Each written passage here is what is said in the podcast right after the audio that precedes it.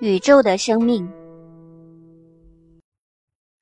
跟着下来，他讲这个宇宙自然的法则：动静有常，刚柔断矣。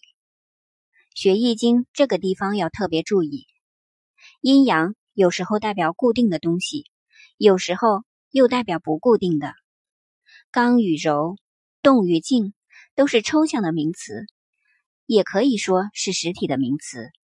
实体也好，抽象也好，都是人为的假定。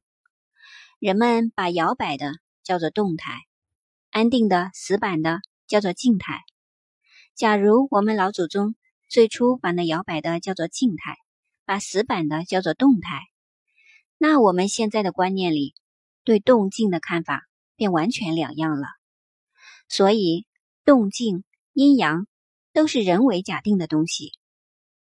不过，既然老祖宗们这样假定了，天地间的形象既然也有动有静，再把两种形象用卦来表示，静态拿坤卦来代表，是属于阴的；动态的东西拿乾卦做代表，是属于阳的。这个要注意啊！你们打坐修道的更要注意，动起来是属于阳的，静下来是属于阴的。阳的符号代表动态的是乾卦，阴的符号代表静态的是坤卦。动静有常，这个宇宙间的地球、太阳、月亮、星星随时都在转动。以中国文化中易经的法则来看，这个宇宙是动态的宇宙，不是静态的宇宙。很多人讲中国文化都讲错了，像过去胡适之先生就大错而特错。认为中国文化是静态的。后来朋友们告诉我，我说反正他几十年来都是这样，没有什么好反驳的。他们一定要我提出些意见。我说中国文化哪里是讲静态的？从易经开始就晓得宇宙生命永远在动，是个恒动的。宇宙生命如果不动，如果有分秒的静止，便乾坤息矣。这个太阳系统便整个都要毁灭了。所以说这个道理你们要知道。你们打坐入定了，你们以为自己在静，其实入定是个大动，动得太厉害时，反而觉得是一种静态。大家不懂这个原理，就搞不清楚真正所谓的动与静了。动静是讲什么呢？是讲物理世界的现象。物理世界。这个太阳、月亮、地球的转动，动静有常，有一个固定的法则，是有常规的，不能改变的。自然的法则是规律的。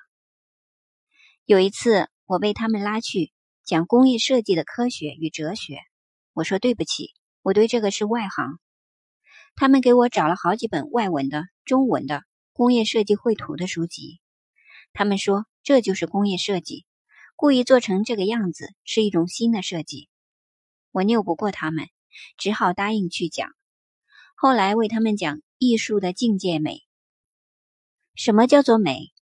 东方的艺术境界美是自然的美，就是不规则的；西方的美是非常规则的美，有规律规则的美是违反自然的，是人为的；不规则的美是天然的。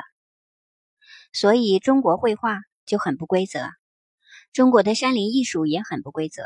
大家看，盆子里本来好好的一棵松树，偏偏要用铁丝把它弯起来，使它长成弯弯的形状，认为这样才美。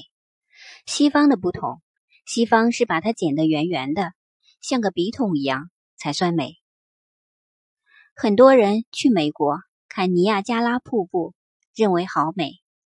大家没有见过中国深山中的瀑布，好瀑布是不规律的，但是非常美。自然的法则在不规律里面有它非常严整的规律，非常美的规则。这是自然，也就是动静有常的道理。您现在收听的是南怀瑾大师的《易经细传别讲》，你也可以关注我的另外一个专辑，也是南怀瑾的《易经杂说》。我是猫小雨，感谢收听，再见。